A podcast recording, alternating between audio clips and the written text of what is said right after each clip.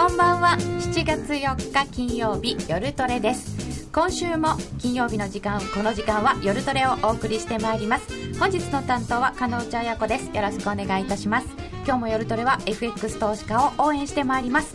本日のゲストご紹介します。今日はエリオット波動といえばこの方。三菱 UFJ モルガンスタンレー証券チーフテクニカルアナリストの宮田直彦さんです。宮田さんよろしくお願いいたします。どうぞよろしくお願いします。宮田さんだいぶお久しぶりですよね。そうですね。去年の9月13日金曜日だったんですね、ええ。はい。ちょうどオリンピックが東京に決まったっていう、まあ、直後だったと思います。ああその時に伺ったお話もちょっと復習していただきながら、ね。はい、はい。聞きたいと思います、はい。そして、えーエリオット波動から見た今後のマーケット分析と題してお話を伺います。エリオット波動の基本ももう一度学んでいきたいと思います。ツイッターでご質問随時受け付けております。お寄せください。みんなと一緒にトレード戦略を練りましょうそれでは今夜も夜トレ進めてまいります。えーさて、宮田さんに、い今日は、今後のテクニカルを練っていただきますけれども、まず一番最初に、半年以上経ってますので、復習から参りたいと思います。そうですね。10ヶ月ぐらい経っちゃいましたね、あ、結構10ねヶ。月サイクルが一巡しちゃいましたよねそうですよね。ええ。ドル円の10ヶ月サイクルがそうですね。一巡してしまったところで、はい。また後ほどお話ししますけれども。はい。はい。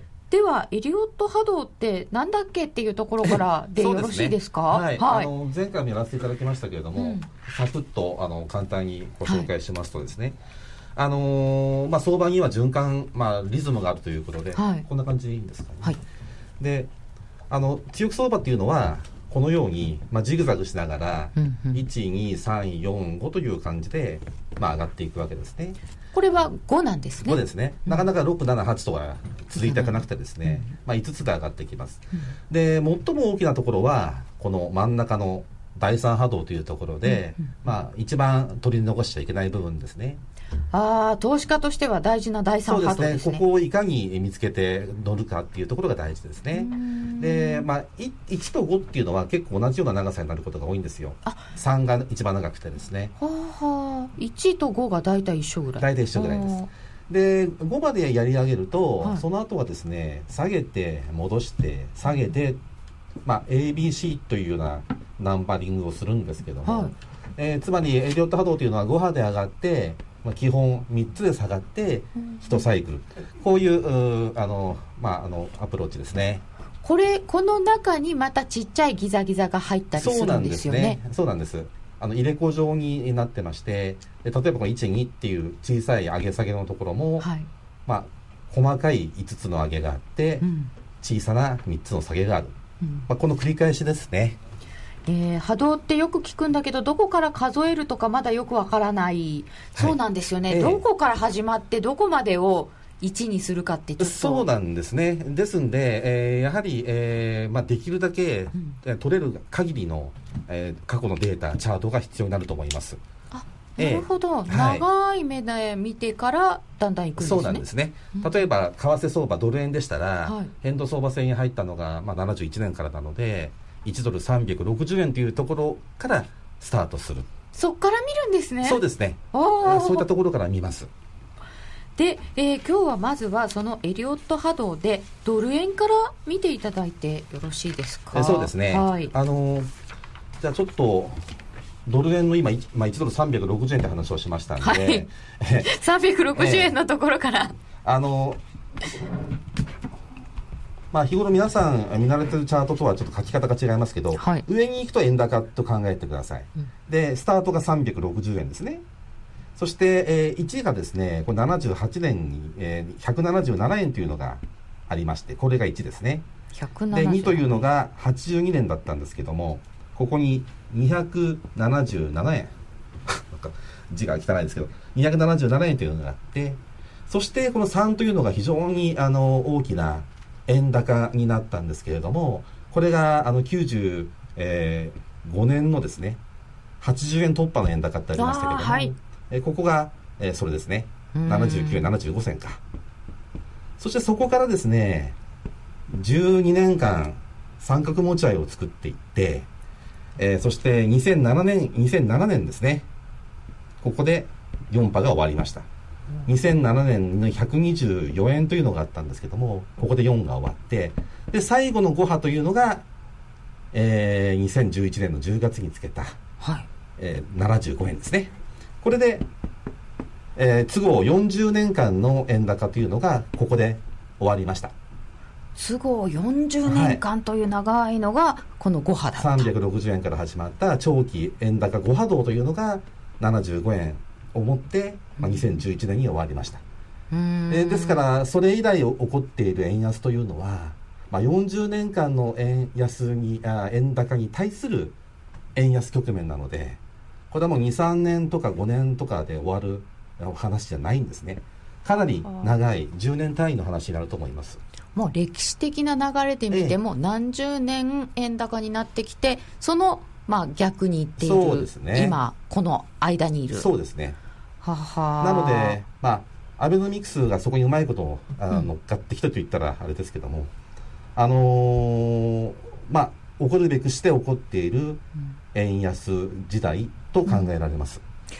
ちょうどはまってるんですよね、そう、ね,、いうところに、はい、はい、でこれがすごく長い話だったんですけれども、ええ、これをもうちょっと中に入れ込んできていただいて、ね、この入れ子型になってる、はい、あのロシアのお土産みたいになっているこの中の方ですけれども、はい、はい、今、直近でドル円がどうなってるかというと、はい、前回伺った時に、この上昇波動の1、2、3、4ぐらいまで来てたところで伺ってたと思うんですよね。そうなんですね。えー、前回は4のちょうど三角持ち合いがそろそろ終わるか終わらないかっていうところだったんですよね。はい、で三角持ち合いというのは1234 4のところに現れるんですね。これがちょうど去年のまあ、9月、こちらにお邪魔した時のドル円の動きだったんです。ここが75円ですね。さっきの大きかったやつも4のところにジグザグありましたよね。ね三角持ちが出てましたね。で、1ドル75円がここです。うん、そして、えっ、ー、と、ここに84円というのがあって、まあ、1、2、3というのが去年の5月、103円台があったんですね。そこから半年間三角持ち合いを作って、これが4。そしてその後にこうあの今年の年明け早々に105円台がありましたけども、うんうん、ここに至る動きが5ですね。はい。1月までが5、えー、そうですね。105円の44銭というのが、今年の1月2日につけた日中高値です、ドル高、あのドル円の。うんうん、で、さっき少し申し上げましたけども、3というのは大変長くなるんだけれども、1と5というのは結構短いんですね。大体同じぐらいの長さと言われてます。1と5が大体同じぐらい。ええ、で、75円から84円まで、まあ、9円程度ですよね。で三角持ち合いが終わったところ96円台なんですけども、ここに9円足すと105円ぐらいになるわけですよ。ちょうどですね。ええ。それからあもう一つ、えー、っとですね、あの、えっと、124円の16銭というのが2007年にあるんですけども、はい、そこからのドル円の月足を出してここで出していただけますかね。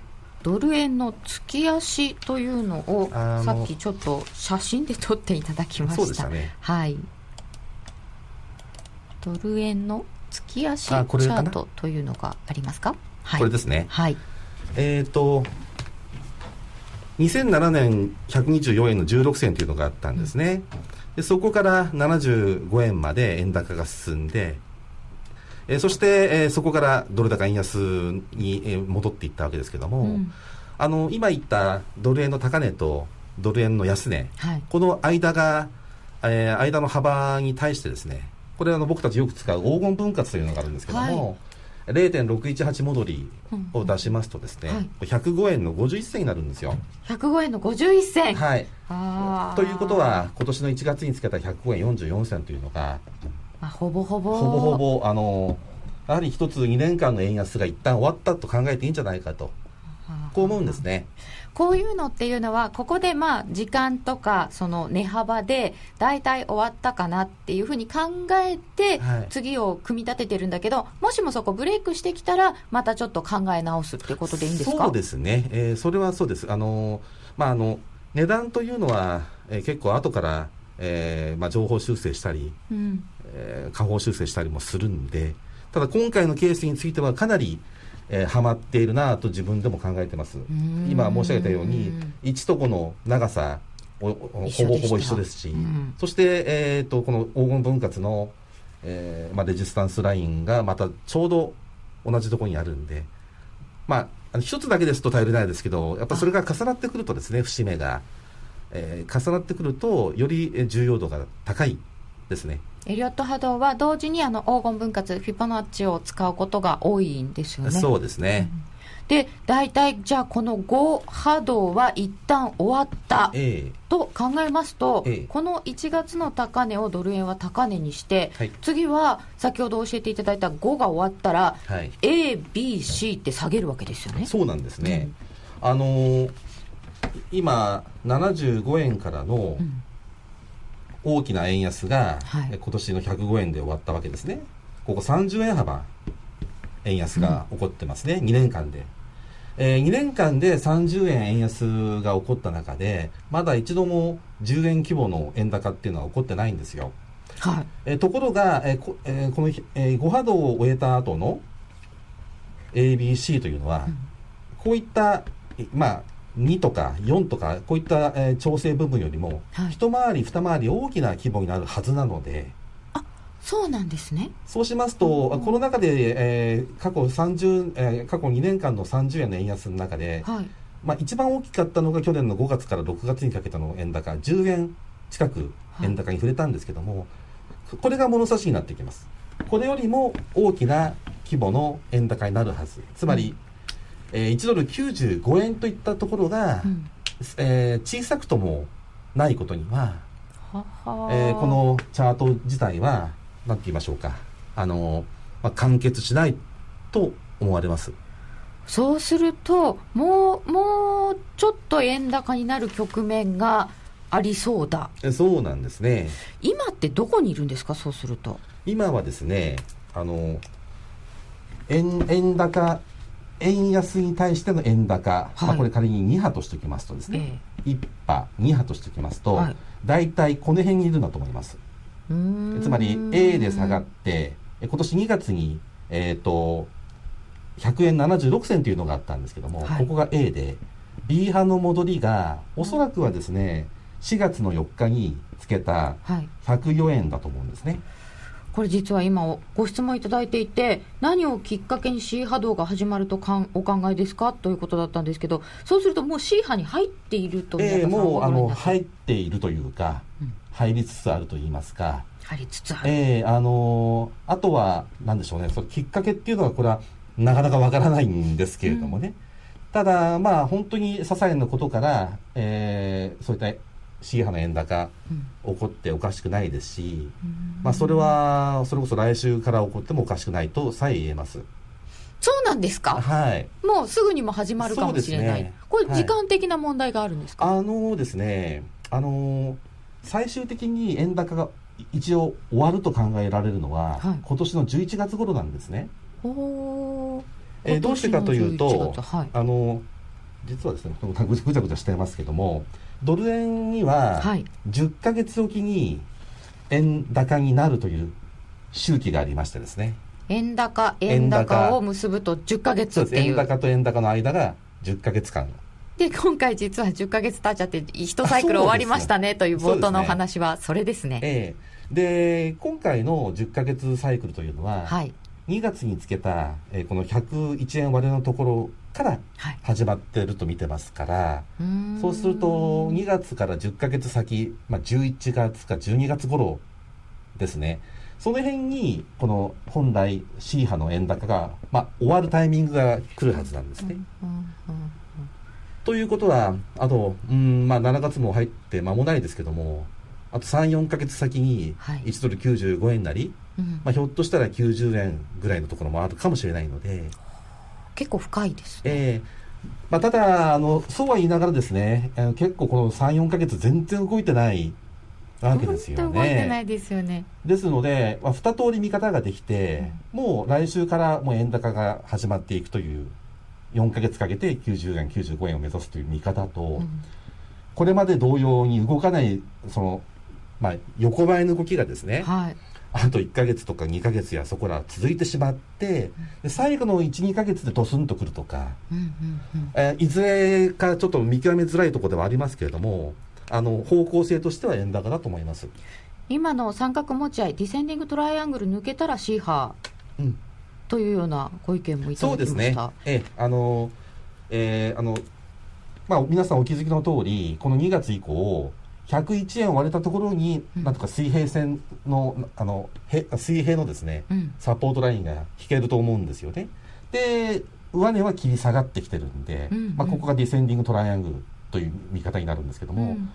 これはまあそうですねあのあの100 101円を切ってくるとトライアングル下離れということになるんじゃないでしょうか。うーん。そうするとちょっと秋口にかけてはい。円高に行きそうだけれど、そうですね。その始まるタイミングはちょっとずれるかもしれない。そうなんですね。たださすがにえーここまで来ると、うん。えー例えばあの複数の移動平均線がですね、えー、大体今ぐらいの水準に集まってきてるんです修練してますね。よ。はい。あの20週移動平均線40週60週こういったところが101円から102円ぐらいくらいのところに集まってる。うん。26週移動平均線も今102円の20銭ぐらいですかね。えこのように、えー、と複数のあその短いものから長い移動平均がうん1箇所に集まると、まあ、これは急変が近いというサインです。はあで、まあ、ボラティリティが高まるそれえーそれが近いというサインですね。うんで、まあ、そのボラティリティのあの高まる方向は上か下かっていうのはこれ分からないんですけどうんこの見方に基づくと円高方向ということになります。今の1がこの ABC のこと BP の終わったぐらいな終わりつつみたいなところだとすると、はい、円高方向に離れるだろう。そうですね。えー、と秋というと11月って株安い時ですよね。消費税増税が決まる頃うん。いただいてますが、そうですね、はい。やっぱり、まあえーなんとなれば、まあ、消費税次回の上げを、あのスムーズに通過させるためにも、まあ、できるだけあの当局としてはですねあまり動いてもらいたくないはずですよね。ですよね、えーだからそんなこともあるのかなと思いながらしばらく横ばいの動きが続くというサブシナリオもうん。設けあ考えてるんですけども、ということは株価の方もええ。これと同じようなええ。感じになっちゃうのかなとえー思うんですが、そうですね、あの今あの、まあ、大変、日経平均もこのえー一月ちょっとで1500円ぐらい上げてますし、うんうんトピックスなどは今年の1月高値に迫ってるんですよね。ただ、あの今申し上げた円高の見方に基づくと、さあ、なかなかこう株の上値もですね、ここからはなかなか重たいんじゃないかと思うんですよあ。そうですか、はい。まず日本株の方で見ていただきますが、はい。えー、大体どんなもんでお考えかというと,、ええ。えー、とこれは写真がありましたか、あないんでしたそうですね、はい。あのまあ、に日本株、日経平均なんか見ますとですね、あの3点サイクルというのがあるんですよ。日経平均はえーっとご3年ずつぐらいのサイクル、ええ。うん。あその前にそのアメリカの株の話、米株いきましょうかね、はい。えー今この画面が出てるので、はいあの SP500、まあ、ニューヨークダウ、まあ、今、史上最高値更新しているわけですけれども、えーところがアメリカ株というのはですね、はい。まあ、ちょっと変に聞こえるあの変な印象を受けられるかもしれませんけども、はい、えー自分は2000年から停滞局面に入っていると考えてます。て停滞してるんですか？停滞というとなんで高値更新しているのにというふうになるんですけれども、アメリカ株はですね、えー、ともともと17年おきに、うん。えー停滞局面と強気局面というのを繰り返してきてるんですよね。17年おきですざかっと言うとええ。1929年という大恐慌の前の高値ですね。はい、ここから1949年までうん。ここが停滞局面だったんです。17年間。うん。40、えー、1949年だから、えーいやいやもっとか、えー、10 20年ですかね。ここは。20年程度。はい、そして1949年から1966年までここがもう目覚ましい上昇があったんですね。ここが18年間。間そしてその後株式が死んだっていう時代がありまして、これが終わったのが1982年なんです。うんうん。ここが16年間、まあ、鳴らすと17年周期なんですね。で82年から上がっていって途中ブラックマンデーなんかもありましたけども、2000年の IT バブルの頂点まで、うん。えーこれが18年間上がってますね、あーちだょうどですまあ、ね、流すと17年なんですよ。へえで2000年といえば、まあ、今言ったあの IT バブルの頂点なんですけど、えーその時の高値は SP500 やダウはとっくに超えてます。しかしうん。例えばナスダックフィラデルフィア半導体株指数これらは2000年の高高値に届いていませんよね、あそうですね。えーここからは基本的には1718年の停滞期と見るのはそういった理由です。と2017年ぐらいまで。1718年ですね。はあはあ。今2014年なのであと34年。は、はが実は停滞期にあると、ああそれは意外な、はい。えーと思ってまして、はい、そして、えーもう一つ大事なのはうん。今年は11月に中間選挙があるんですけれどももともと中間選挙の年っていうのはアメリカ株は冴えないというような、まあ、そうですよね、経験則がよこれ有名ですすよね。はい、あのこちら画面に映してるのは、うん。えー3年おきにですねアメリカ株は結構な下げをやってきたということを表してまして。小さい3年サイクルがある。そうなんです、うん。1984年から、えー、と2011年までこの27年間の中にですね9つの3年サイクルがあるんですが、あ3区27ちょうど。はい、えーそのえー9つの、えーサイクルの高値から安値までの下落率を平均で出すと25%もあるんですよ。で今のサイクルというのは2011年の10月から始まっていますんで、はい。そこから3年となると今年の10月頃。ここに次の3年サイクルの安値が来るとこっちも10月頃ね、そうなんですね。ですからまあたまたまかもしれませんけども為替のサイクルと、えーまあ、いいくつかのものに重なってくるんですね。あー10月11月。そうですね。あちょっと長くて12月ぐらい、はい。これあの3年サイクルぐらいとかって、うん。こう何ヶ月ぐらいこう猶予があるというかえー半年ぐらいですね。あ半年ぐらいはずれる。半年ぐらいは。あ上それはあのずれていい,、まあ、いいというか許容されます、うーん。であの、まあ、昨年こちらにお邪魔した時、はい。まあ、こんなサイクルがあるということから来年の、まあ、前半、まあ、つまり2014年の前半は安くうん。後半は強いっていう見方をしてたんですね、えー要はあのこ2010年の前半は円高が起こるし株安アメリカ株安も起こるし、うん。でもその後は円高が終わって円安に戻るうん。と見てたんですけど一向にそれが来てない。うん。ですので、えー結局のところは本来の3年サイクルの日柄になっているのかなと思うんですよ。うん。これあの米株だと5年サイクル5年周期みたいな言い方もありますよね、えーありますね、うん。あのえーと戦後というかあの、まあ、戦後ってあの第二次大戦以降ですね、えーここからアメリカのその株の上昇期間というのは、まあ、5年が最長。上昇相場が5年。そうなんですね。はは3年サイクルっていうのは安値安値で取ってるサイクルですね。あのこのこの5年サイクルというのは安値から高値までの期間ですね、うーん。98年のいやいやえーっと,、えーっと94年の12月から2000年の1月までの5年とか、えーあの2003年の10月から2007年の10月までとか、うん。これこれらが、まあ、5年5年できてて今回は2009年3月からのラリーがはい、5年3ヶ月目に入ってるんですね、ああもう5年3まあ、ヶ月目、その意味ではあうのん記録を更新しているということも言えるんですけれども、うん。かといってえ5年サイクルがもうなくなったとは判断できないんですまた今言った3年サイクルの安値をつける時期が、はい、まあ、正規であれば今年の秋10月11月頃、うん。延長すれば来年の、半年先ですのでうん。5月頃ですよね。だからこの秋から来年の前半というのはやっぱりそれはそれで日柄としては重要なのでうん5年サイクルは多少伸びているように見えますけれども、まあ、高値をつけいつつけてもおかしくないということだと思いますうーん。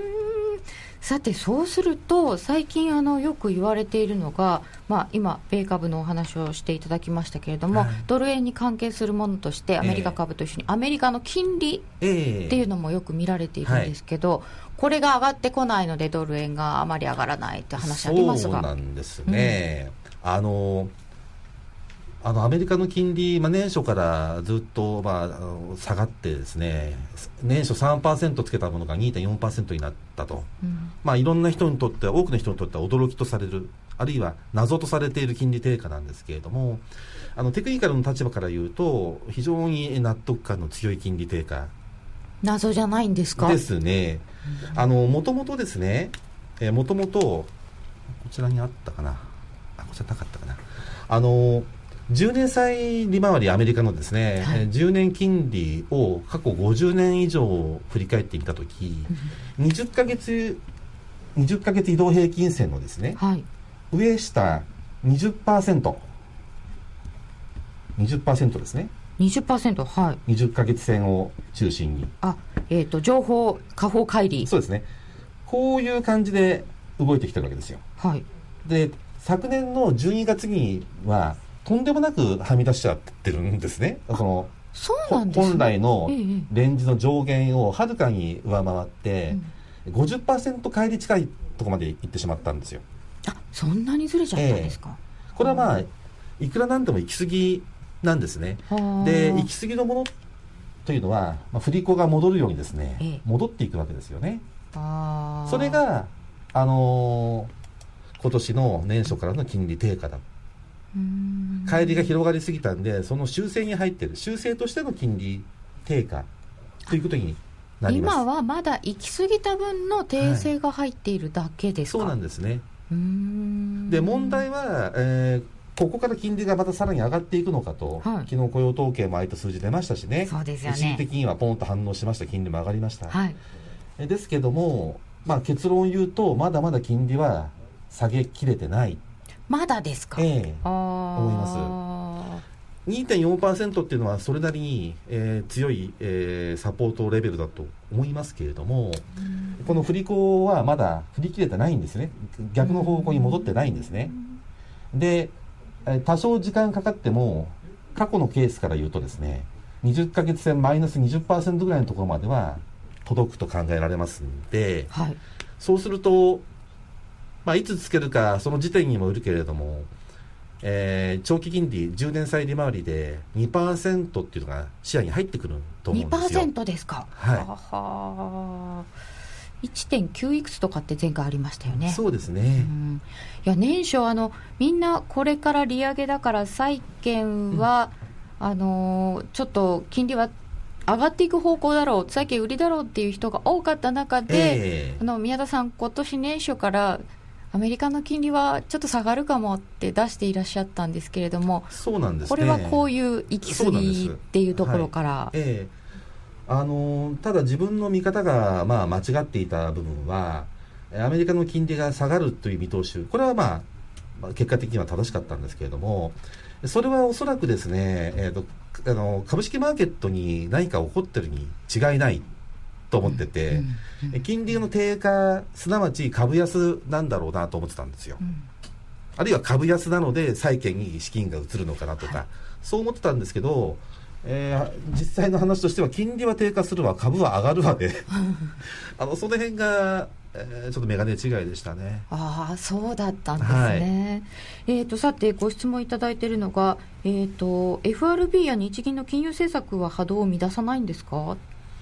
あのー、これはですね、えー、まあ、ないと思いますね。乱さないと思います。あのー、去年の異次元の金融緩和、黒田バズーカと言われるところも、日柄的には、ここだっていうところで行われた金融緩和でしたし。あ、そうなんですね。えー、また、今回のテーパリングの決定にしてもですね、なぜテーパリング始めた途端に金利が下がりすぎるあの下がり始めるのかっていうのは普通は非常に違和感を持たれると思うんですよね。そうですよねえところがあの昨年の5月でしたか、うん、バーナンキ当時のバーナンキ議長がまあ、初めてテーパリングに言及してそこからうわこれから金利が上がるわという見通しが増えた挙句まあ、前倒しでですね債券がどんどん売られていって金利が上昇して、うん、行き過ぎた挙句昨年末を迎えてたんですね。ああなるほど。そしていざじゃあテーパリングって思い通りの実際のアクションが取られたのが、はい、ポジションを解消する格好の口実になったと。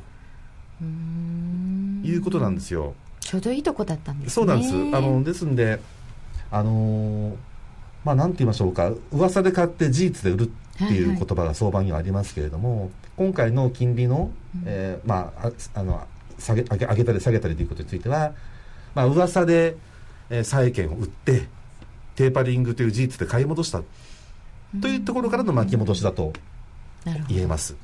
まあ、そういう意味では、まあ、結果としてはそのフェットの決定だとか、影響を与えるというよりもむしろきっかけですよね。うんえー、それで、えー、先ほどあのサイクルについてこうずれるという話ありましたけれども、えー、えー、長めにこうずれるとエネルギー貯めてるっていうことになるんですか？うんとそれはケースバイケースですね。あそうですか、えー、あの伸びたまんま普通にいっちゃうこともあるんですか？あのですね例えばまあ安値から安値のサイクルがあって、大体サイクル全期間の6分の1ぐらいあの短かったり長くなったりするものなんですけれども6分の1ぐらい、えーと、本当にマーケットが底落ちするときにはサイクルが少し早めに終わることが珍しくないです。うん。じゃあそれはむしろエネルギーを貯めてるというよりもエネルギーを一気に放出してしまうので非常にその時間軸的には短くなることがあります。なるほどえー、そして最後ですが、えーと、先ほど、えーと、金融政策は波動を乱さないのかというご質問を受けてお話ありました、ちょうどいいところにあったということですけれども、昨日 ECB もありました、えー、その前に、えー、ECB は前回の時に大きな政策の変更をしてますけれども、うんえー、ECB、ユーロはいかがですか、えー、そうですね。あの、ユーロについては、うん結論を言うと、えー、ユーロ円ということで言えば、うん、昨年末の145円台というのは、うん、えー、この先数年見ることのないような水準じゃないのかなと思ってます。あそうですか、えー、っとちょっとしばらく見ない大天井をつけているかもしれない、うん、まあ、大天井とは言い切れませんけれども相応の高値だったと思います。こちら画面に映しているのは、はい、えーとユーロ円が60か月移動平均線。60か月移動平均線5年 ,5 年移動平均線ですね、うん、えー、この移動平均線から20%程度上振れてしまうと、うん、えー、ユーロはピークをつけるという。こういう傾向を表してるんですね、はい、で昨年末にまさにこのレンジの上限までいってるんですよ。いってるんですね。それで、あのー、これがまあ、先ほどのアメリカの金利と同様にですね、うん、振り子の原理で行き過ぎたものは今度はまた今これまで来た道を戻るという話でいくと、うん、ここからはむしろユーロ安円高っていうことになると思うんですね。ユーロ安、はい、円高。ユーロが下げていくのは、そうすると、えーと、時期的に言うと、結構長い時間かかるんですか？そうですね、あの向こうまあ、今のサイクルでいうと来年の10月ぐらいまでは基本的にユーロ安だと思います、うん、あ結構長いですね。そうですね、うん、ええ。で水準的には1ユーロ120円とか125円こういったところを見てます。結構な円高だと思いますが、うん、あのまあ、ただ振り返るとですねちょうど2年前でしたか1ユーロ100円割れてましたしね。そうなんですよね。その時に比べれば、120円ももちろん円安です。だけど、うん、昨年末の145円を見てしまうとすごく円高に見えますけどね。たった2年前だったというのがちょっと違和感あるような90何円でした。そうなんですね、はい、それであの今後23年という期間で見た時、うん、えー、まあ、三極通貨でいうと、うん最も強いのは米ドルだと考えます、うん、でその次が日本円、うん、そして、えー、最も弱いのがユーロ、うん、つまりあのこの3社の関係は日本円にとってタイドルでは円はまだまだ安くなる、ところが対ユーロだと少し高くなる、こういう力関係になる。と考えます。なるほど。そうすると、えー、ユーロ円で見た方が下落が大きい、うん、そうですね。なのでこれまでアベノミクス相場アベノミクス円安というのは、うん。えー、あらゆる通貨に対してですね、うん、円が本当に安くなったんですけども、うん、これからはちょっとどの通貨に対するによって強弱感変わってくると思いますよ。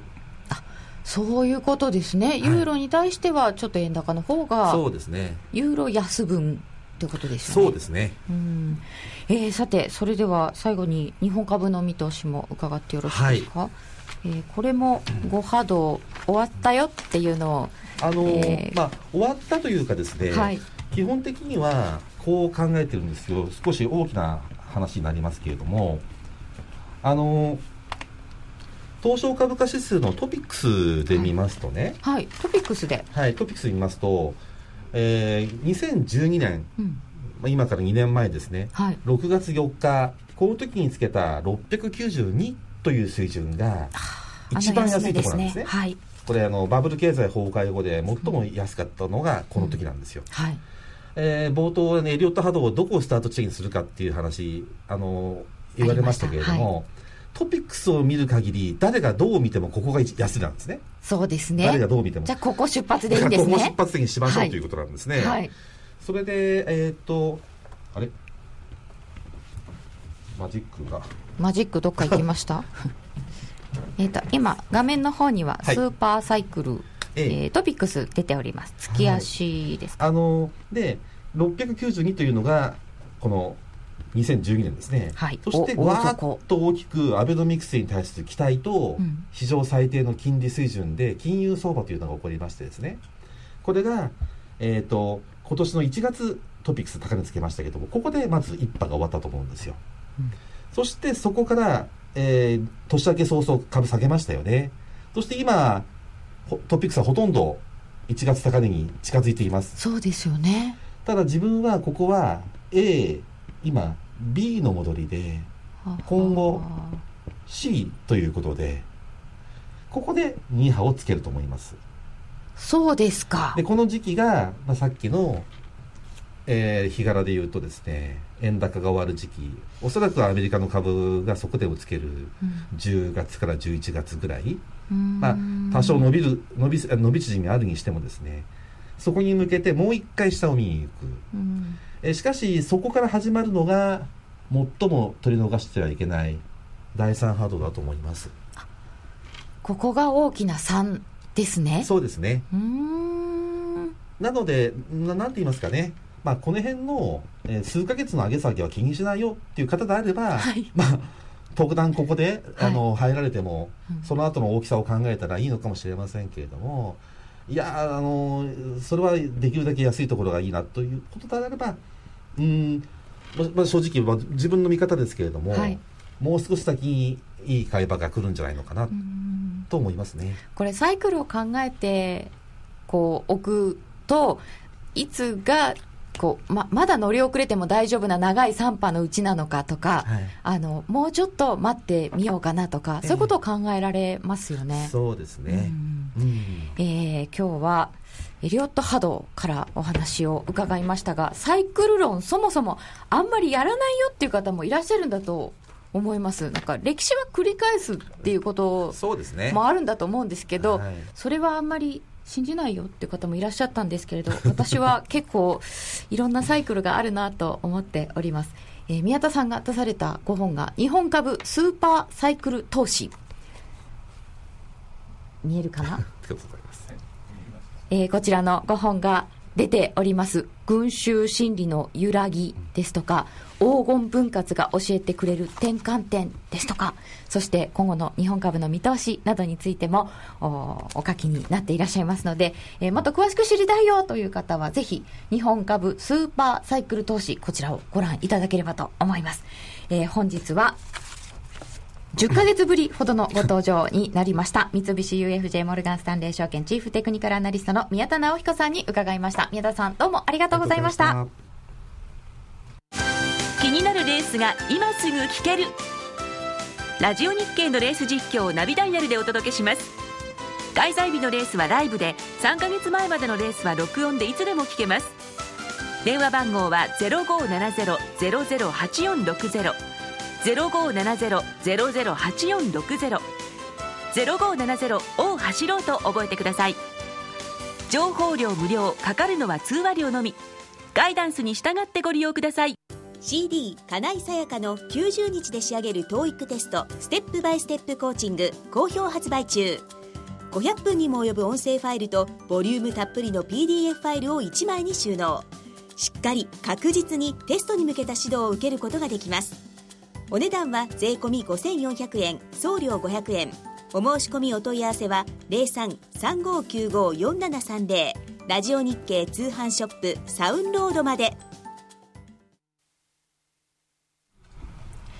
さて、ここからは FX プライム by GMO の選べるミラートレーダーを紹介するコーナーです。い、つものように、花子ちゃんです。はい、よろしくお願いします。よろしくお願いします。なんか団長いないんですけど、ちょいちょいいないですね。小杉さんお休みのようです。あのすいません嫌なこと聞きますが、はいちょいちょいっていうのは最近の方がよくお使いになります、ちょいちょいですか、はいあれなんかおかしいですか？い、やちょいちょいちょいってちょいちょい。あれ使わないですか？うん。すいません。わ若い人語な気がする。あー、そうなんだ。さて花子ちゃんのデモトレですが、はい。7月最初はどうでしたか？はい、えー、順調です。順調ですか？はい、本当にプラスのうん。報告が続いていて、私もとっても安心しております。すごいですね、い。なんか本当にあの順調になってきましたね。そうなんです。ここ2ヶ月ぐらいは非常に安定していまして、えー早速結果を見ていきたいんですけれども、はい。この1週間ではい。プラス1万2922円うんでした。で、ピップスで言うと、プラス151.5ピップス。うんということで、うん4月の22日以来、プラス4万3232円です。おーえ今回プラス幅もちょっと広がった？そうですね。でも、大体毎週100前後ぐらいですね。非常に安定しています。この4月22日以来っていうのがですね、はい結構一回ガラッとあのデモトレードのうん。ストラテジーの中身を変えたのがちょうどこの4月だったんですよ。はは。うん。やっぱ変えてよかったんだ。はい、あの本郷さんというミラートレーダーの 伝道師の方に、伝はい、教わっております。なんかすごい笑い声が聞こえたんで。という。という初めて会ったみたいな伝道師の方がいらっしゃるんですけどその方に教えてもらった通りにやったらかなり安定してきまして、うん。なんかやっぱり自分で選ぶのはなかなか難しかったのかな。一応自分でそのストラテジーを選んだんですけど選び方と、あと設定の仕方ですね主に変えたのは意外に細かいところだったんですか？そうなんです。あでも大事な。そこが大事で、えっと、私は最初は 100K っていうのが10万通貨なんですけど10万通貨で10本のストラテジーをやってたんですけど、うん。それだとちょっと多すぎるっていうことになってうん。10K にして1万通貨なんですけど 10K で、えー、とストラテジーの数を2倍の20本にしてやってみた方が安定するよって言われたのとあとは最大ポジションっていう設定があるんですけど一つのストラテジーが最大大体4つまで持てるっていうのが多いのですが4つ最大持ってしまうと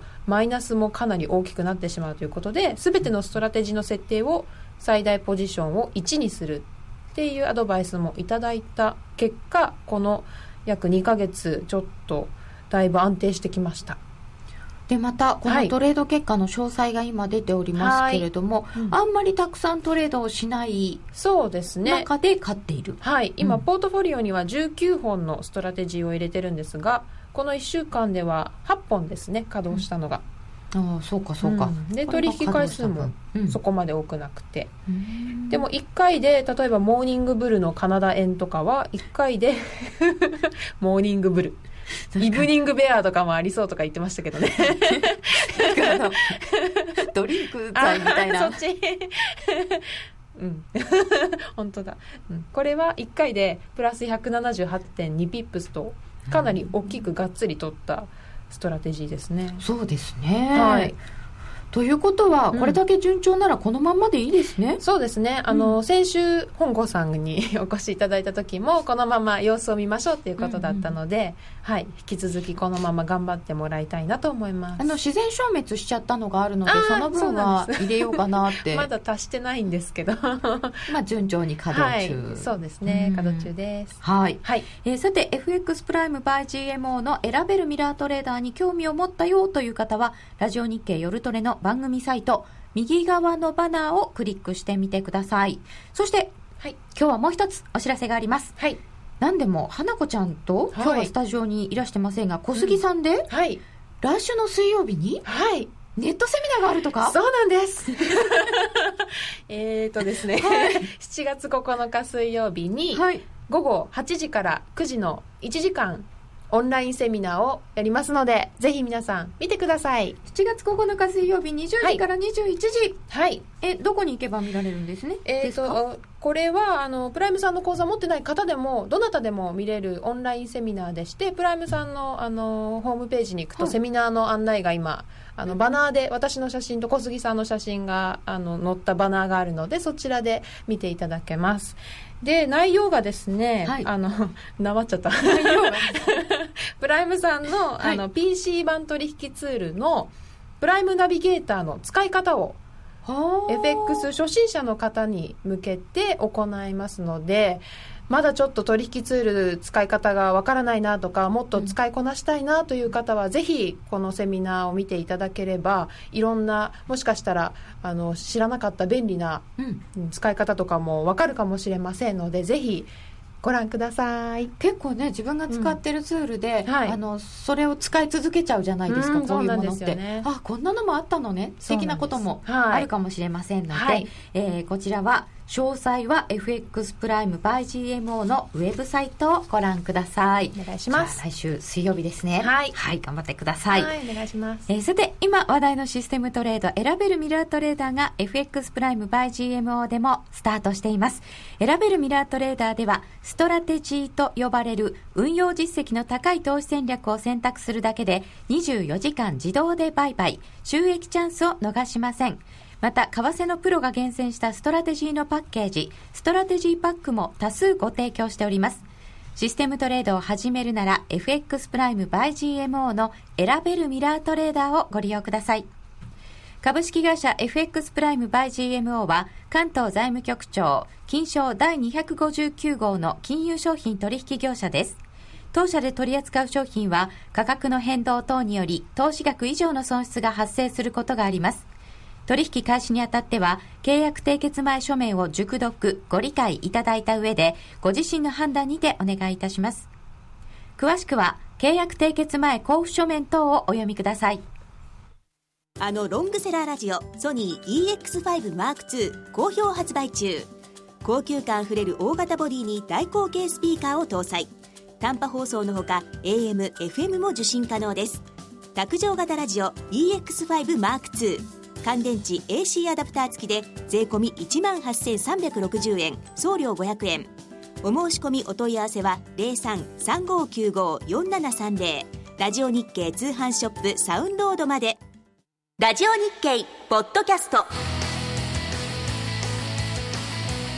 過去に放送した番組の一部やポッドキャスト限定の番組を iPod などの MP3 プレイヤーでいつでもどこでもお聞きいただけます。詳しくはラジオ日経ホームページの右上にあるポッドキャストのアイコンからアクセス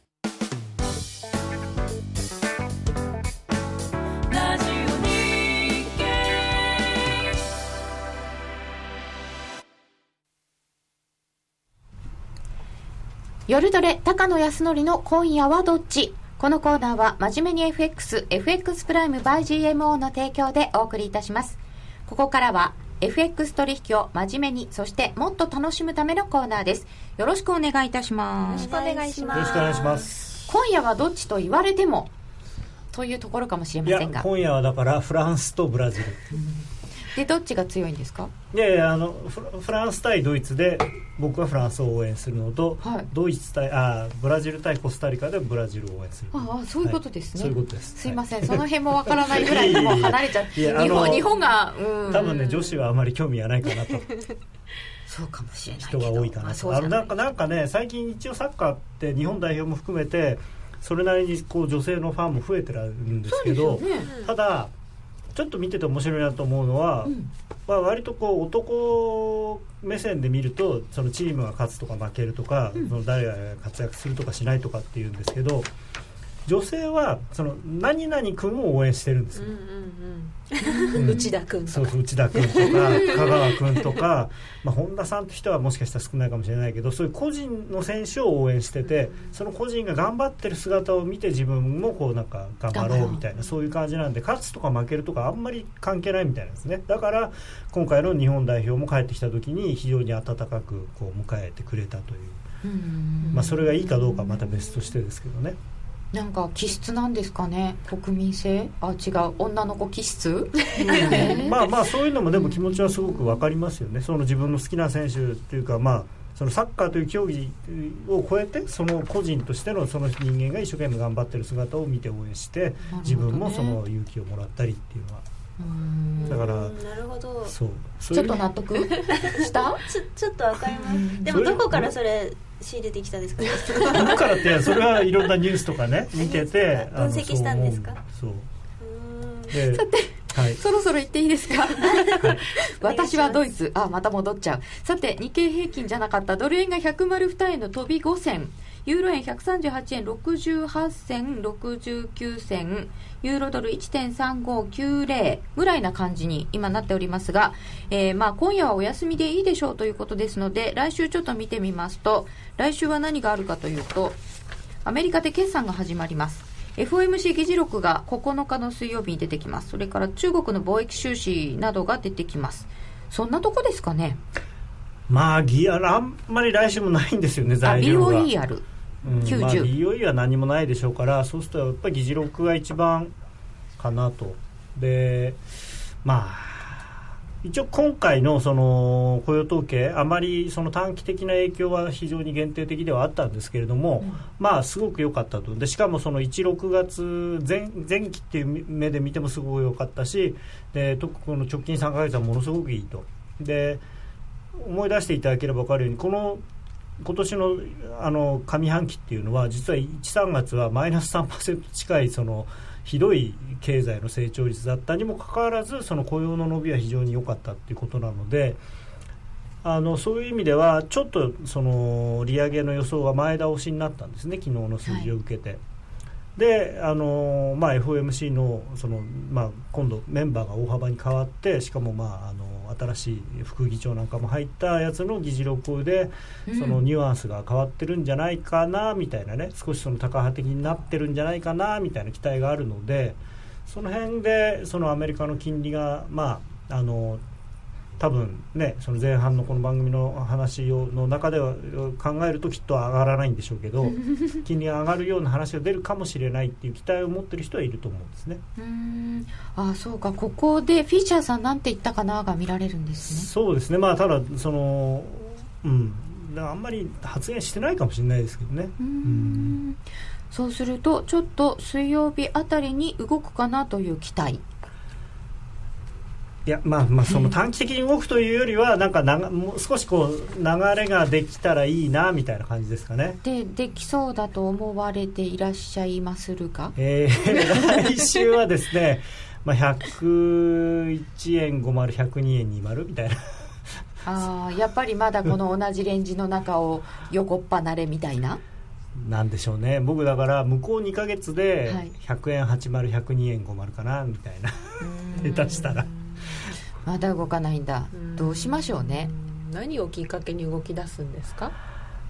きっかけね。だってこんだけ詰まってきたらね。雇用統計だね。FOMC だね。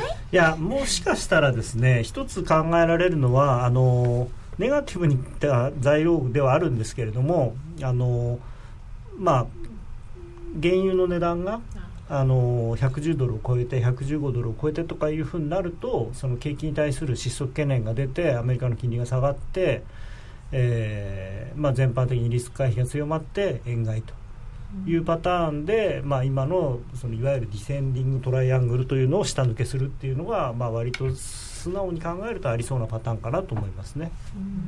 今ちょっとリビアが輸出再開ということで原油下げてきてますけど、うん。またなんかどっかで地政学リスクとか出てきたりするとですか、まあだからもっと今ほらあのーロシアから戦闘機が来たりアメリカのミサイルがついたりするじゃないですか。でそれを、まあ、実際にお、えー使用するという段階になってで向こうは向こうで実はあのーシリアの方でアメリカ軍からもらった武器をいっぱい持ってるのでそれを イラクに持ってって使う結局アメリカの武器とアメリカの武器で戦うみたいなよくわかんない話になってるんですけど、まあ、そういうのはあり得るでしょうね。でそうなってあとはその今サウジアラビアとかがそのアメリカに対してなんでそっちの肩持つんだみたいなことで怒ってるのとあとうん。そういうことをやってる間になんかイスラエルがなんか変なことしたりとかする可能性もあるので非常に中東は危ないと思いますね。さてユーロはどうなんですか？ユーロはまああのー粛々と下げると。粛々。若干戻してきてますがあだからその短期的な話ではなくてまあ、やっぱりあの1兆ユーロっていう話が本当に1兆になるかどうかは別にして、その思ったよりも大きいんじゃないかと。来来週はどうですか、来週は。来週はですね、1.35切れないとやっぱり戻っちゃうんでしょうねみたいな。あ今1.358うん、結構高い。だからでもこうだんだんだんだんその上値が多分この間1.37まで行きましたけど今度1.36台の多分半ばとかが売りになってそのあとは1.36が売りになって1.35台の後半が重くなってで高値切り下がってついに1.35切れてみたいなね。そういう、うん、まあそれは来週じゃないと思いますけど。6月安値のところが1.35ちょっとですよね。まあワールドカップ終わってからでしょうね。あそっか。ワールドカップの決勝が13日の日曜日だから来週はまだ薄いんですか？来週はもう本当にそっち。そうか。しょうがないですかね。あしばらくレンジ。まあ、あとそれと、うんまあ、そこでもし動かないと、やっぱりジャクソンホールって話になってくるのかなと、8月じゃないですか。もう言うの？そう。か。ただまだね日程が発表になってないんですよ確か、はい。はいだから8月の後半のどっかなんですけど終わりの方なんですけど、あーうんまあでもイエレンさんも出るってもうそれはで出るというのは発表になってるのでそこでイエレンさんがすごいハトポッポなこと言ったりすると面白いなと思って。あとこちょっと面白かった。あ なんか不覚にも受けてしまったっていうような顔しましたね今ね。ハトポッポ。ハトなんですねはい。あちょっとなんか来週っていうより少し長めの話が多かったような気がすします。いません。来週はサッカーです、来週もお楽しみになさってください。高野康則の今夜はどっち？このコーナーは真面目に FX FX プライム by GMO の提供でお送りいたしましたいやそれにしてもでもこの今5分足目の前にあるんですけどまるでなんか横線ですわ。まあまあ今日は本当にもうあのお休みなんでうんあのまず一つそのい昔だったら今レートないんですよ。今その電子取引が主流になってるんであのニューヨーク休みでもニューヨークの時間レートがあったりしますけどまあ今一応かろうじてね欧州がまだいる時間なんであれですけどだってドイツとフランスがサッカーこれからワールドカップの準々決勝で当たるっていうそうですよね。そんなねやってる人いない。欧州の人がそんな為替なんてどうでもいいじゃないですか。今もう夜に向けて体力温存。これからじゃあ今日はどこの店で応援しようみたいな。ヨーロッパ株も動いてないっぽいです。そりゃそうですかね。ですね。そうか世界的に。えじゃあこれ終わったら少し取引増えてきます？ワールドカップ終われば増えると思いますよ。13日超えてくると。はい。そろそろ仕事しないとなみたいな。でもそうこう言ってるうちにああ夏休みだとか言ってそうだバケーションシーズンだ。い。やだからね為替がねこれ構造的に動かなくなってるんじゃないかってあのちょっと嫌な話があってその例の、えー金融当局がすごく銀行とかに対してねその冷凍操作だとかその、まあ、まあ今までだったらほらディーラーちょっと銀行も大変になってるっていうのはある。